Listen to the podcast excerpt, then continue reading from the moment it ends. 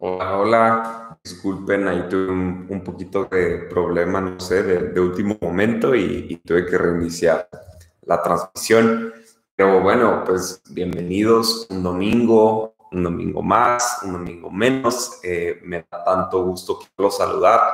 Eh, hoy tenemos el cierre de nuestra serie de Santiago. Eh, justo llega, creo que estas últimas semanas, cada mensaje en lo personal este, hasta me parece que han sido más mensajes de Dios para mí. Yo solamente lo comparto, entonces como que extiendo la invitación, ¿no? Pero han sido totalmente para mí.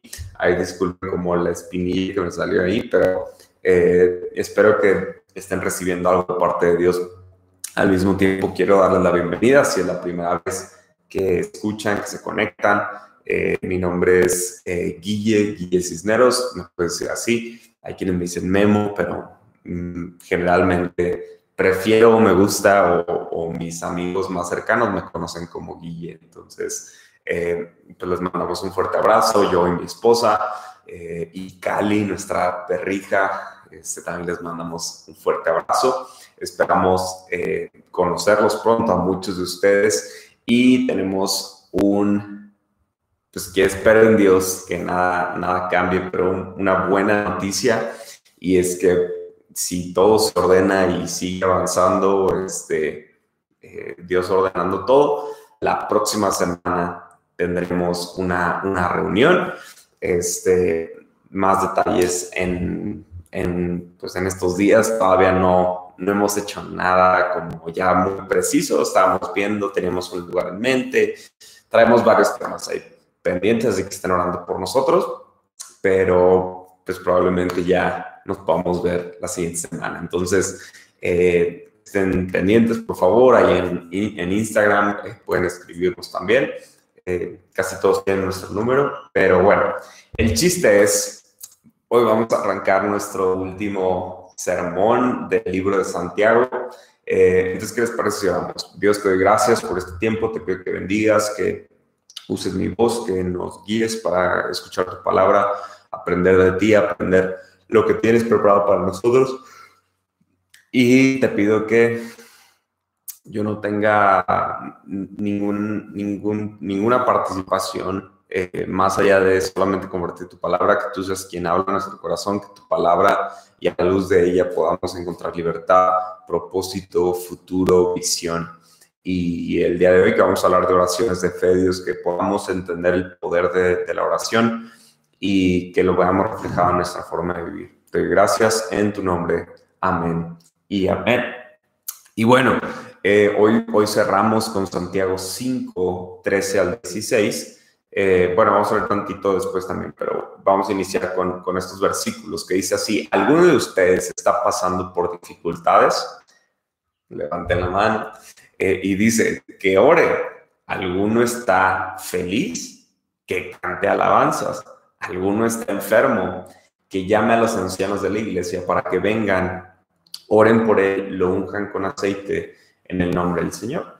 Una oración ofrecida con fe sanará al enfermo y el Señor hará que se recupere. Sí, y si ha cometido pecados, será perdonado confiésense los pecados unos a otros y oren los unos por los otros para que sean sanados. La oración ferviente de una persona justa tiene mucho poder y da resultados maravillosos. Elías era tan humano como cualquiera de nosotros, sin embargo, cuando oró con fervor para que no cayera lluvia, no, no llovió durante tres años y medio. Más tarde, cuando volvió a orar, el cielo envió lluvia y la tierra comenzó a dar cosechas.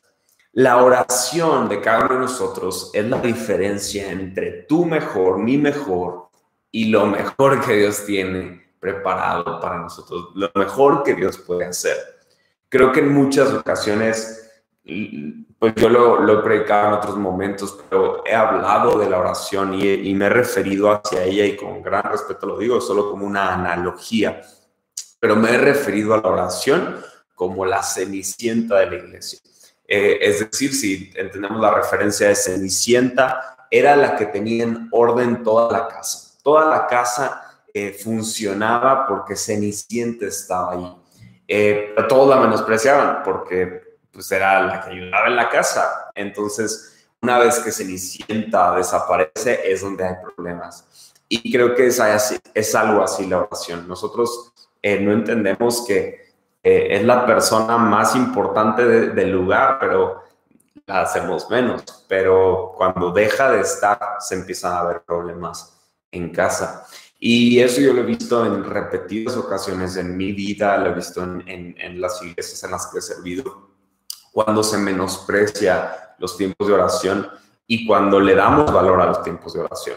Entonces es muy importante que como creyentes pongamos en práctica la oración. Eh, yo más que nunca, cuando hay personas que se me acercan y me dicen, bueno, pues es que eh, pues tú, a ti te funciona lo de ser cristiano. Y es que, es que no es que me funcione ser cristiano, es que eh, cuando tienes una relación real y puedes ver la mano de Dios obrar a tu favor, obrar en torno a lo que estás eh, creyéndole a Él, es, es, impresionante, no, no, no es algo que a mí me funcione, es que es la verdad, es, es un Dios vivo, es algo que está en movimiento. Tú no puedes, tú no puedes ver una cascada y decir, bueno, tú puedes creer que está cayendo agua, no, puedes ver el agua caer, la fuerza que trae esa cascada, son cosas reales, entonces es la misma forma, tú ves con poder la mano de Dios cuando tú y yo estamos orando.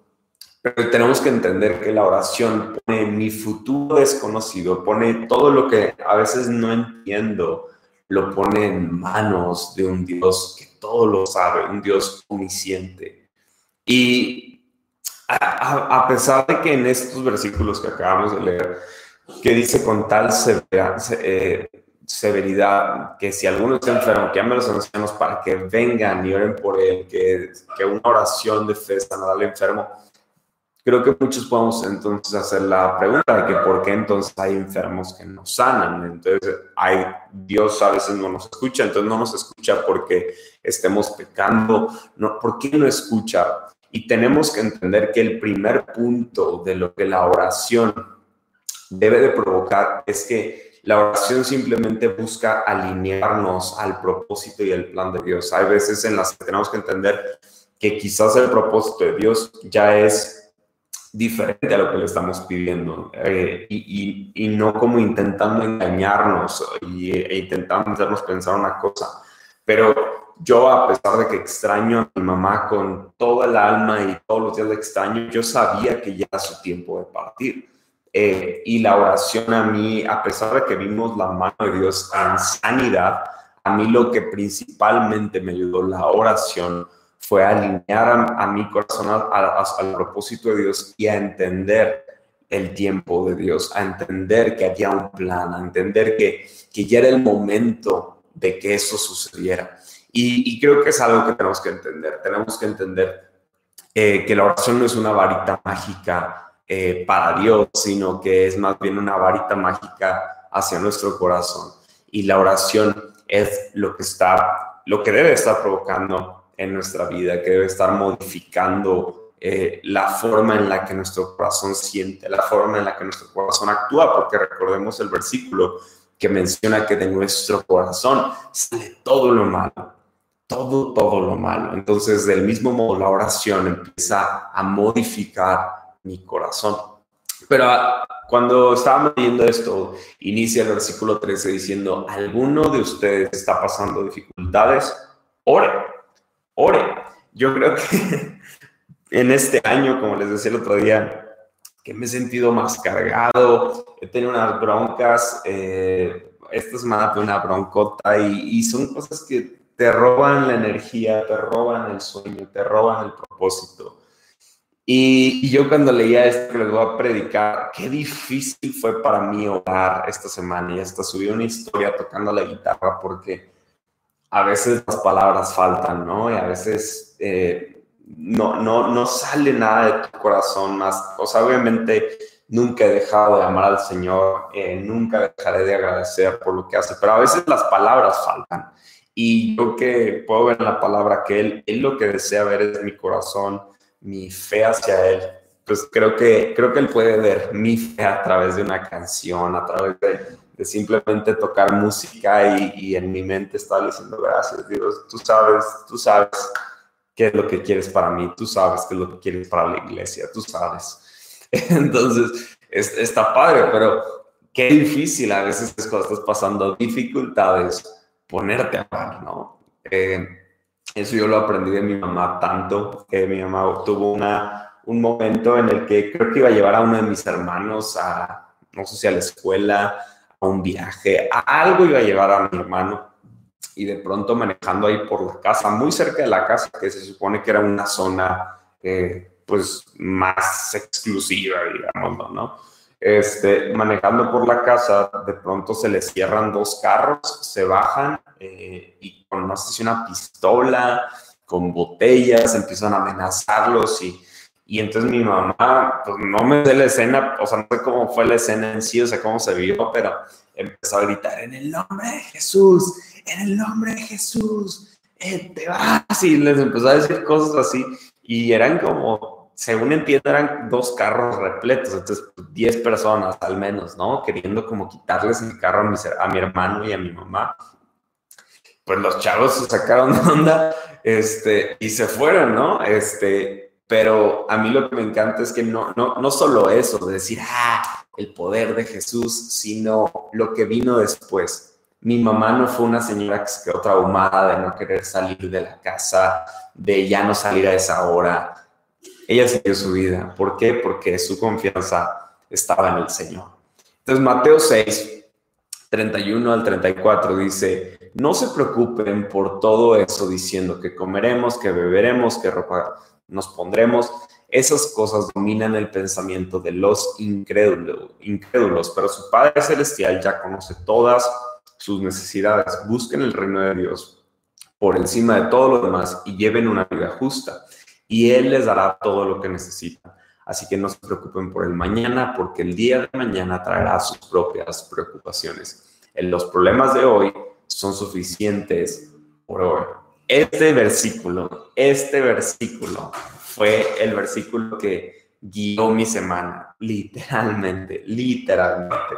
Pero a veces creo que cuando tenemos una mala semana o un mal día, eh, incluso las cosas las enfocamos como para mal. O sea, porque yo decía, cada día tienes problemas, eh, los problemas de hoy son suficientes, pero yo decía, ay Dios, pero que los problemas de mañana no estén tan feos. Tengo que estar un poquito mejores, ¿no? O sea, como que yo estaba todo, todo eh, desesperanzado, todo triste. Y este, y creo que tenemos que entender esto, tenemos que entender que el poder de la oración, lo primero que Dios quiere impactar es nuestra confianza en Él, nuestra dependencia en Él, en decir, Dios, sé, sé, sé que tú tienes en control mi vida. Yo sé que todo en mi futuro es, se ve raro, eh, se ve desconocido, pero está en tus manos y tú lo sabes todo.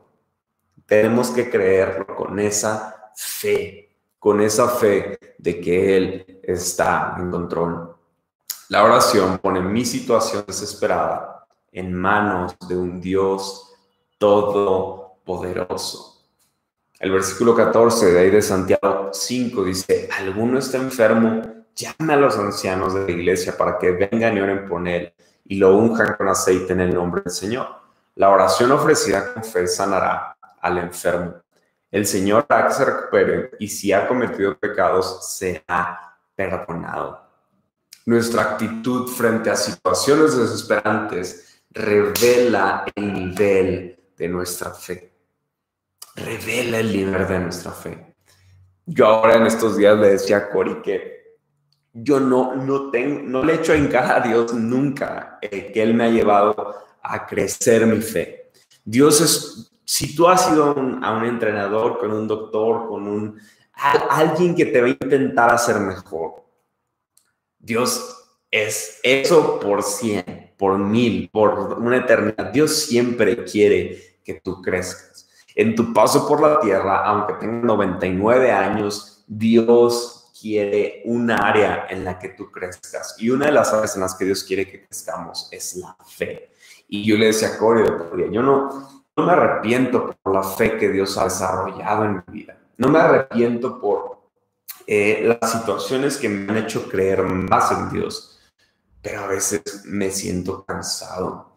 Pero es muy interesante porque no sé si te ha pasado que, que de repente consigues algo y eso que consigues eh, llena los espacios que, que por momentos tenías duda. Yo creo que algo así pasa con Dios, porque esos, esos momentos en los que Dios muestra cómo, cómo interviene en tu vida, te lleva a un momento de decir, todo lo que pasé valió la pena, por este momento valió la pena. Pero a veces en el afán de la vida en el que dejamos de creer en Dios, decimos, ¿sabes qué? Esto creo que Dios ya se le salió de las manos. Ese momento puede hacer que perdamos ese siguiente nivel de fe. Ese siguiente, esa siguiente muestra de que Dios estaba en control. Y Romanos, Romanos 4, versículo del 18 al 21, me gusta mucho cómo lo expresa. Dice, incluso cuando no había razón para la esperanza, Abraham siguió creyendo, siguió esperando que se convertiría en padre de muchas naciones, porque Dios le había dicho, esta es la descendencia que tendrás. Y la fe de Abraham no se debilitó, a pesar de que aproximadamente a los 100 años pensó que su cuerpo estaba casi muerto, al igual que el útero de Sara. Abraham nunca vaciló en creer en la promesa de Dios, de hecho su fe se hizo más fuerte y en eso trajo gloria a Dios. Estaba plenamente convencido de que Dios puede hacer todo lo que promete. Entonces Dios le había dado una palabra, una promesa, y a pesar de que sus fuerzas, su capacidad, su eh, mentalidad le ponía trabas, le ponía límites, él estaba plenamente convencido de que Dios podía hacer todo lo que promete. La oración pone nuestras vidas que están a veces rotas, quebradas, las pone en manos de un Dios que todo, todo puede hacer. Todo lo puede hacer. Pero sabes otra cosa que puede hacer y que nos está hablando aquí en Santiago. Que Él todo lo puede perdonar. A veces venimos con oraciones rotas porque creemos que no sé, que nuestra, nuestra debilidad, nuestro problema, nuestra afrenta es mucho más grande que Dios, es mucho más fuerte que Dios. Y algo que Dios hace aquí es que Dios todo, todo lo perdona. Todo lo perdona. Y Santiago 15, 5, 15 al 16 dice, si ha cometido pecados, será perdonado. Confiésense los pecados unos a otros, oren los unos por los otros para que sean sanados. La oración, la oración ferviente de una persona justa tiene mucho poder y da resultados maravillosos. Y aquí es importante que lo que tenemos que entender es la importancia del arrepentimiento y del perdón. El arrepentimiento y del perdón, porque en una oración tú puedes ver cambios totales. En una oración, ahorita como lo que veíamos de, de, de, Abraham, era una situación desesperante, era una situación que se salía de nuestro control, pero la ponemos en manos del Señor.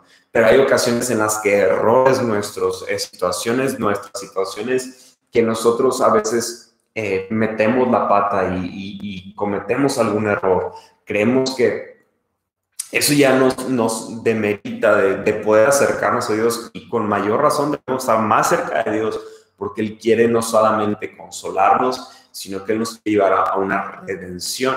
Y, parte de esa redención inicia con un arrepentimiento verdadero. Y yo, yo algo que he aprendido al paso del tiempo es el verdadero arrepentimiento. Tú se lo puedes pedir al Señor.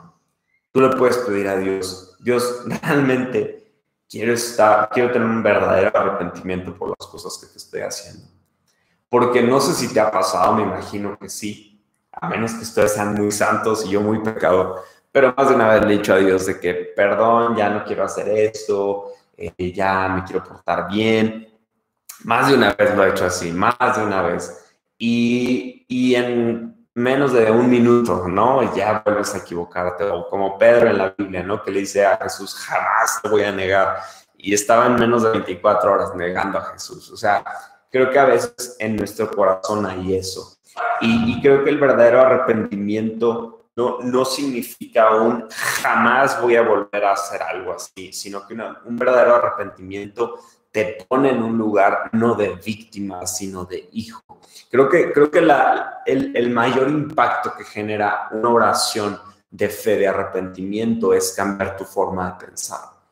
Porque la mentalidad del pecador es pedir perdón para sentirme mejor y como no tengo un verdadero arrepentimiento, eso me va a guiar al paso del tiempo al mismo error y voy a tomar la misma decisión porque tengo una, o sea, no tengo un verdadero arrepentimiento o algo está pasando en mi corazón en cuanto, en cuanto a la forma en la que estoy intentando ver a Dios. Y entonces cuando oramos tú y yo y viene un verdadero arrepentimiento en nuestras vidas, eso creo yo firmemente que comienza a cambiar primeramente nuestra mentalidad. Nos empieza a darle esa identidad de hijos y eso empieza a modificar nuestro actuar. Y entonces aquí es muy interesante porque según Corintios 5:21 dice, en Cristo Dios le echó el mal a aquel que nunca hizo nada malo para que nosotros pudiéramos arreglarnos con Dios. Y Romanos 10:13 dice, porque todo el que invoque el nombre del Señor será salvo. ¿Qué, ¿Qué significa esto? Que tú y yo somos redimidos no por nuestra oración, sino porque Dios puso en, en Jesús, cuando estaba en la cruz, todo el mal de nuestras vidas. Él puso todo lo malo de nosotros en los hombros de quien no hizo nada malo, para que tú y yo solamente por invocar el nombre del Señor y pedirle, Dios, quiero conocerte, Dios, dame un verdadero arrepentimiento, arrepentimiento, Dios, dame de tu paz, dame de tu consuelo, dame de tu perdón en mi vida. Solamente con hacerlo en el nombre de Jesús, tú y yo podamos recibir ese regalo inmerecido del perdón y del verdadero arrepentimiento.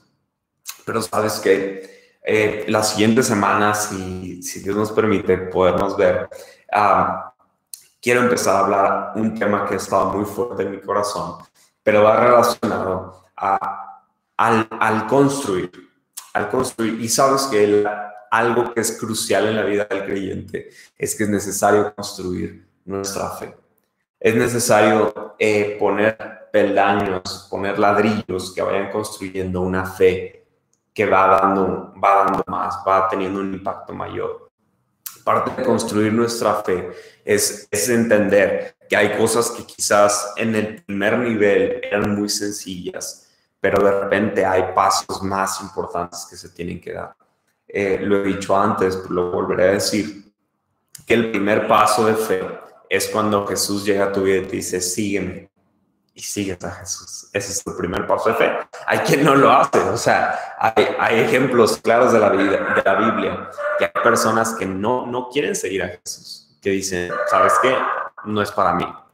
Pero lo chistoso aquí, ay, perdón si escuchan a Cali al fondo, no sé por qué está como loca ahorita, pero, pero bueno, el siguiente paso, una vez que decidimos seguir a Jesús, es cuando Él te dice, quiero que me obedezcas. Y es ahí donde Él empieza a tomar control, control de algunas decisiones de tu vida. Y eso cuesta, y es el segundo paso. Después te dice, eh, vamos, vamos al mar, vamos a a entrar en el mar y empieza una tormenta y él te dice tranquilo. Ese, ese es un siguiente paso. Y así van paso a paso, paso a paso. Y de pronto te dice, ven y camina sobre las aguas. El hecho de que un día le dijiste a Jesús, te voy a seguir, y ahora te está diciendo, camina sobre las aguas, no, no hace a Dios más injusto, no, no, no, no es que te quiera eh, poner eh, trabas para que lo sigas. Quiere que puedas ver lo que Él puede hacer en tu vida.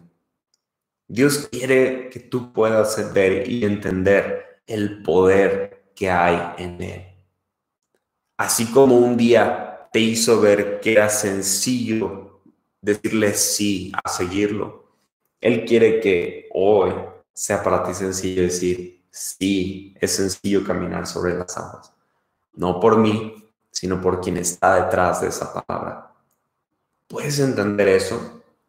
Puedes entender que tú estás construyendo tu fe, no basando en tu comprensión, en tu ideología, en lo que tú crees, en lo que tú quieres, sino en la palabra que respalda lo que Él quiere para ti. Santiago 5, 17 y 18 dice, Elías era un ser humano como nosotros, que oró fervientemente para que no lloviera y no lloviera sobre la tierra durante tres años y medio. De nuevo oró y los cielos dieron lluvia y la tierra produjo sus cosechas. No solo se trata de orar, se trata de creer que Dios oye la oración. Esta historia es impactante porque en primero de Reyes 17.1 dice, Elías el tisbita de Tisbe en Galad dijo a Acab, se contra lenguas eso. Eh, vive el Señor Dios de Israel, a quien sirvo, que no habrá ni rocío de lluvia en los próximos años, excepto en mi palabra. Y aquí es muy interesante verlo porque Elías podía decir estas palabras porque Dios había puesto en su corazón que diera esta palabra en la que no habría lluvia durante todo este tiempo. Entonces, Elías no fue nada más como que dijo, ¿sabes qué? No va a llover y no va a llover. No, eso está respaldado con una palabra de Dios que, le dijo, no va a llover y con un propósito de cambiar el corazón de estas personas y rendirlo al Señor. Entonces, había un propósito detrás de la oración. Repito, no es nada más una varita mágica. La oración, la mejor oración es la que está influenciada por el Señor, porque es la que tiene impacto, es la que tiene poder. Y estas palabras eh, es, es lo que marca la diferencia en todo porque había una palabra que respalda. Yo tengo palabras de Dios que me ha dado en mi vida, que algunas son difíciles de seguir, algunas eh, actualmente estamos viviéndolas actualmente estamos creyéndolas, pero hace falta orar. Me hace falta orar más por ellas, por esas palabras, para que sigan teniendo un impacto en mi corazón. Pero aquí es muy interesante ver que Dios estaba escuchando esta oración y esta oración estaba respaldada por una palabra que Dios había dado a Elías. Pero aquí es algo interesante porque vemos que en Romanos eh, 10, 17 dice que la fe viene por el oír y el oír por la palabra de Dios. ¿Qué significa eso? Que si tu oración muchas veces no, no tiene un impacto eh, más allá de nuestras palabras, es porque quizás tú y yo no estamos respaldando nuestras oraciones en nuestra, eh, nuestras oraciones en la palabra de Dios, sino que estamos basando nuestras oraciones en nuestra forma de vivir, en nuestro pensamiento. Y Dios no lo ordenó así. Entonces, ¿qué necesitamos para que nuestra fe crezca? Primeramente, necesitamos que nuestras oraciones vengan respaldadas por la palabra de Dios. Tú escucharás una palabra de parte de Dios para tu familia, para tu futuro, para tu ministerio, para tus proyectos, leyendo la Biblia. No hay otra, no hay, no hay shortcuts, no hay atajos, no hay otra forma que tú puedas hacer crecer tu fe más que escuchando una palabra y eso viene leyendo tu Biblia. Punto número uno, la fe comienza con una palabra. ¿Y eso qué quiere decir? Hay oraciones y hay promesas en la Biblia que tú puedes ver, como en, en Josué 24, que dice que yo y mi casa serviremos al Señor. Salmo 91 que dice, eh, Él es mi refugio, mi lugar seguro, es mi Dios, yo confío en Él porque Él te librará de toda trampa y te protegerá de enfermedades mortales. Filipenses 4 que dice, mi Dios suplirá todas sus necesidades según las riquezas de su gloria. Salmo 121 dice, veo hacia las montañas de dónde viene mi ayuda, mi ayuda viene del Señor, quien hizo el cielo y la tierra. Él no permitirá que tropieces, el que te cuida no se dormirá. Todas estas, estas palabras que vemos en la, en la Biblia sirven para hacer crecer nuestra fe. Y cuando tú y yo oramos basando en la palabra, en lo que Él ha hecho, en lo que Él ha dicho, algo comienza a suceder en nuestra fe. Algo comienza a suceder en la forma en la que vivimos nuestro caminar con el Señor. Y poquito más adelante, en Primero de Reyes 18, 41 y 42 dice, y Elías le dijo a Acá, ve, come y bebe, porque se oye el sonido de una fuerte lluvia. Acá se fue a comer y a beber, pero Elías subió a la cima del Carmelo, se inclinó y puso la cara entre las rodillas. ¿Qué impresión tiene esto para mí? Tres años y medio sin lluvia ¿Qué implicaciones tiene? Sequía, eh, calor. Me es muy gracioso. Quizás tres años y medio no, no es suficiente tiempo para que olvides cómo suena la lluvia. Pero, no sé, ahorita en San Luis, eh, todos los sábados ha llovido. No sé si se, han puesto atención a ello, incluso ayer, que ya no es junio, pero todos los sábados, todos los fines de semana ha llovido. Y para mí ha sido increíble porque yo fue una de las cosas que más estaba orando a Dios, este, de que Dios manda lluvia para San Luis, manda lluvia, necesitamos agua, necesitamos, eh, tengo conocidos que tienen plantíos, necesitamos agua para, para las siembras, eh, estaba orando por ello, ¿no? Y, y ahora que lluvia fue que, wow, lluvia, ¿no? Y eso que no han pasado tres años y medio sin lluvia, ¿no? Eh, pero aquí estábamos hablando de un contexto en el cual durante tres años y medio no hubo lluvia.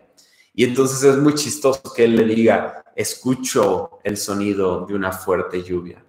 Porque eso es lo que provoca construir tu fe.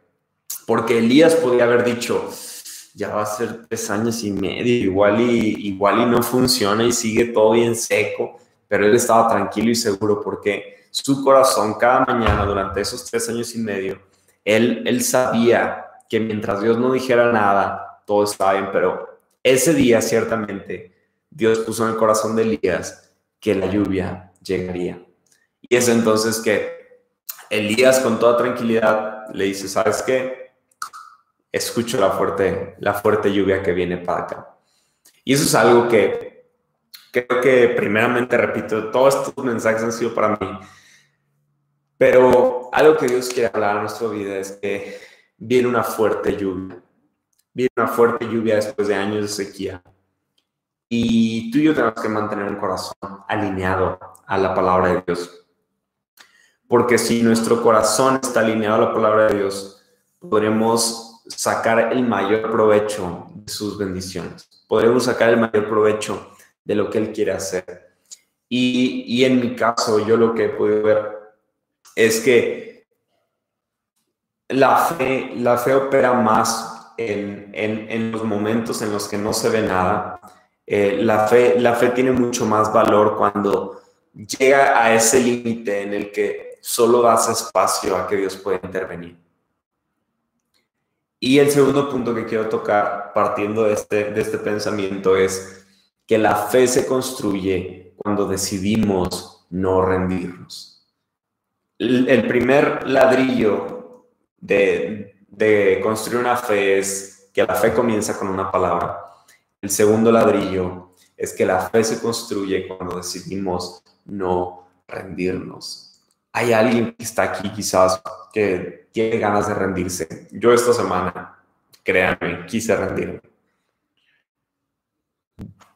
No sé cómo decirlo, pero toma como una palabra de Dios Dios no quiere que te rindas. Si te da una palabra, sé persistente a ella. Sé persistente a esa palabra. Construye tu fe basándote no en tus fuerzas, sino en la palabra que Dios te ha dado. Tú tienes que decir no rendirte. Así que en 1 Reyes 18, 43 al 44 dice, ve y mira hacia el mar, le dijo Elías a su criado. Y subió y miró y le dijo, no hay nada ahí. Siete veces Elías dijo, regresa, y la séptima vez el sirviente informó, una nube tan pequeña como la mano de un hombre se eleva del mar. Entonces Elías dijo, ve y dile a Acab, sube tu carro y bájate antes de que la lluvia te detenga. Tú y yo necesitamos ser gente persistente, gente constante, gente que no se detiene por las eh, diferencias que pueda haber en el camino, por los, las pequeñas tormentas o los pequeños eh, baches que puede encontrar en el camino. Hebreos 10 habla de qué tipo de personas tenemos que ser. El, Hebreos 10, 36 al 39 dice, necesitas perseverar para que cuando hayas hecho la voluntad de Dios, recibas lo que Él ha prometido, porque dentro de poco el que ha de venir vendrá y no tardará, pero mi justo vivirá por fe. Eh, nosotros no pertenecemos a los que retroceden y son destruidos, sino a los que tienen fe y son salvos. Entonces, algo que tú y yo tenemos que entender es no rendirnos, no, no dar no dar por perdido algo que aún Dios está peleando por nosotros. Eh, y entonces más adelante, en 1 Reyes 18, 45 al 46, dice, mientras tanto, el cielo se oscureció con nubes, se levantó el viento, cayó una fuerte lluvia y Acab se fue a Jezreel. El pueblo del Señor descendió sobre Elías y metiéndose la capa en el cinturón, corrió delante de Acab hasta Jezreel. Quiero parafrasear un poquito lo que está pasando aquí. Elías lo único que, que necesito para decir, es el momento, sí está pasando, gracias Dios, fue una pequeña nube del tamaño de un puño. Una pequeñita nube fue suficiente para detonar y decir, viene una gran lluvia. ¿Qué, ¿Cuál es esa pequeña nube que necesitamos ver en nuestra vida para recordar y entender que la palabra de Dios está en cumplimiento? ¿Cuál es esa pequeña nube que tú y yo tendremos que entender ahora para saber es el momento en el que Dios quiere mostrar una vez más que lo que Él nos prometió está en cumplimiento. Porque aquí entonces se, avecinó una gran lluvia y algo que me encanta es que dice que traía su vestidito eh, Elías y entonces, como una capa pues, y entonces traía su cinto y pues como no podía correr con la capa por la, el resto de las piernas que pues se te traban como con las túnicas, pues se fajó y vámonos corriendo, ¿no? Y, corrió. Y algo está muy interesante porque dice que eh, metiéndose la capa Elías corrió delante de acá hasta Jezreel. Eso quiere decir que corrió rapidísimo, ¿no? Y tú podrías decir que, pues no sé, o sea, como que a veces eh, no entendemos muchas cosas de la Biblia, no entendemos muchas cosas de Dios, no entendemos muchas cosas que suceden, pero no sé si alguna vez has pasado por algo que te llene tanto de alegría, que te llene, que te consuma por dentro, que te haga tan, ah, así como con una pasión. Yo creo que algo así sentía Elías, que dijo, sabes qué, yo esto le voy a correr, no, no necesito ir en carruajes, yo me voy a ir corriendo a, a hablar lo que Dios ha hecho. Entonces dice que se fue corriendo y llegó antes que todos que estaban ahí a caballo. No sé cómo sucedió eso pero algo que sí puedo entender es que la, el punto número tres que quiero decir es que la fe impacta lo natural y nos muestra lo sobrenatural. En estos pocos versículos vimos a un Dios sobrenatural. En pocos versículos vimos a un Dios súper, súper, súper, súper sobrenatural. Porque ya, ya no estábamos viendo cosas cotidianas, estábamos viendo cosas que, que se salen de lo normal. Lo que Dios quiere hacer en nuestras vidas quiere impactar lo natural de nuestras vidas para mostrarnos lo sobrenatural. Quiere que de una simple nube eh, eh, ya no veamos solamente una nube, sino que veamos lo sobrenatural. Quiere que no solamente de, de una situación pequeña te quedes con lo pequeño, sino que puedas ver más allá de lo que Él tiene para ti. Y entonces Mateo 19, 26, dice, Jesús los miró y dijo, para el hombre esto es imposible, pero para Dios todo es posible. Para ti puede ser imposible pensar en que tu familia conocerá a Dios, pero para Dios no es imposible. Para ti puede ser imposible encontrar sanidad, pero para Dios no es imposible. ¿Y sabes por qué? Porque el mayor milagro de todos ya fue hecho y está disponible para ti, para mí. Santiago 5, 19, 20 dice, hermanos míos, si uno de ustedes se aparta de la verdad y alguien hace volver a esa persona, recuerden esto, el que aparta al pecador del error de su camino lo salvará de la muerte y cubrirá una multitud de pecado. Tu trabajo más grande no es lo que se queda en la tierra, sino la vida eterna. Y la vida eterna ya ha sido ganada para nosotros. Es el mayor milagro de todos y es una muestra de lo sobrenatural impactando lo natural. Y, y no sé si aquí al alcance de mi voz hay personas que dicen, yo quiero entregar mi vida a Dios yo quiero que mi vida sea impactada por lo sobrenatural. Quiero, quiero encontrar vida eterna en el Señor. Quiero entender tantos misterios de la vida que, que te, te aseguro que Dios te los va a mostrar en su tiempo, a su forma. Pero tú y yo tenemos que aprender y entender que al construir nuestra fe, Dios nos está llevando a algo más. Si tú en alguno de estos ladrillos te has sentido que te has trabado, que has sentido que quizás no has puesto tanta atención a la palabra de Dios, te has, te has dado cuenta que quizás tú no, tú no has, has, creído al Señor y te estás rindiendo en áreas de tu vida. Eh, o quizás tú no has dejado que Dios impacte lo natural con lo sobrenatural. Si tú estás en alguno de estos puntos, yo quiero decirte, Jesús no murió en una cruz para que tú y yo vivamos vidas sin fe. Jesús no murió en la cruz para que tú te portes bien nada más. Jesús murió en la cruz para darte una vida en plenitud, una vida en victoria, una vida que no solamente se basa a buenos tiempos en la tierra, sino a regalarte una vida eterna. La vida eterna que Dios tiene apartada para nosotros es una vida que quizás ahorita no comprendemos porque es difícil para mentes racionales y cerradas entender el concepto de eternidad. Pero lo que sí te puedo decir es que si Dios lo prometió y si Dios lo tiene preparado para nosotros, es porque es el mejor lugar en el que podremos estar en el futuro.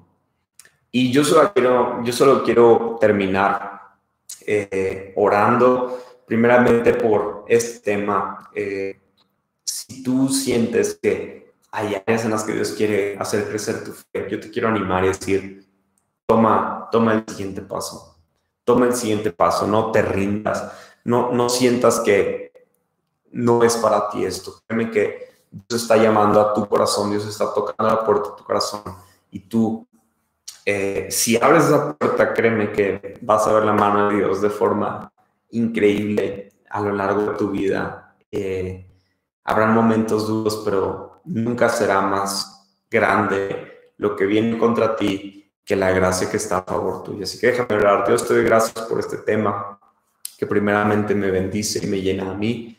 Te doy gracias, Padre, porque sé que, como dice tu palabra en Hebreos, que no somos de aquellos que se rinden, no somos de aquellos que eh, dejan todo y, y, dejan su fe, te dejan a ti, Dios, sino que somos los que persisten hasta el fin.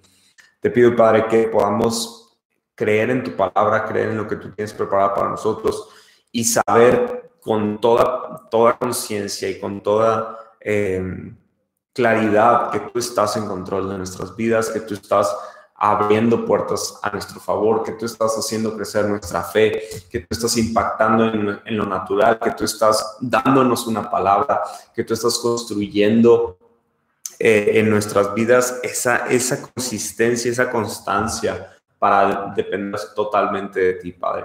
Te pido que a partir de este tiempo pongamos más atención a la oración, que, que no se trate solamente de orar por cumplir, sino que creamos que tú escuchas y atiendes a nuestras oraciones, Padre. Y así como con Elías, que tú le diste una palabra y que él creyó en tu palabra a pesar de lo que podía ver a su alrededor, que podamos escuchar una palabra, tu palabra, que a través de la lectura de la Biblia, el escuchar tus mensajes, tú des una palabra a nuestras vidas y que esa palabra sea lo que respalda una oración ferviente que sabemos que va a impactar mucho. Padre, te, te pido todo esto, te pido que sigas haciendo crecer la fe en nuestras vidas y que estas oraciones de fe se eleven de parte de mis amigos, de mis hermanos, de cada uno de nosotros, creyendo y sabiendo que tú harás todo lo que necesites hacer para nosotros, Padre. Te gracias. Amén y amén. Y en segundo lugar, eh, como dije, el milagro más grande que va a ocurrir en nuestras vidas es la salvación. Y Jesús la consiguió por ti y por mí. Si tú nunca has conocido a Jesús, si tú nunca has abierto tu corazón a decir, Jesús, eh, creo que vivo una vida muy rutinaria, creo que ya me olvidé mucho de ti, creo que ya eh, te he dejado mucho de, largo, creo que necesito ponerme eh, a cuentas contigo. Hoy es el momento. Eh, quiero hacer una oración solamente la que va a decir Dios, te quiero conocer. Perdón por mis pecados, gracias por tu salvación. Quiero iniciar una relación contigo. Así que si tú eres uno de ellos, vamos a hacer esta oración. Dios te doy gracias por tu perdón, porque fuiste a la cruz por mí te pido que traigas eh, perdón de pecados en mi corazón, que cambies mi mente y que a partir de este momento me ayudes a iniciar una relación contigo. Me ayudes a, leerla, a leer tu palabra, que me ayudes a tomar tiempos de oración para que yo pueda conocerte y creer en ti en cada área de mi vida. Te pido eh, que el regalo, el mayor milagro de todos, me lo des el día de hoy, que es la vida eterna, la salvación, el perdón de pecados. Quiero restablecer esta relación contigo el día de hoy y te doy gracias por tu amor. En el nombre de Jesús, amén y amén. Gracias a todos por estar aquí. Les mando un fuerte abrazo. Estén conectados para que el próximo domingo tengamos un increíble tiempo. Aparta el tiempo, yo creo que nos vamos a ver a las 6 de la tarde. Este, entonces aparta el domingo que entra. Vamos a seguir orando, vamos a seguir leyendo. Mañana la oración a las 6 de la mañana. Eh, me encantaría que alguien más se conecte. Y pues bueno, les amamos, pórtense bien. Saludos y gracias por todo lo que hacen por nosotros. Bye bye.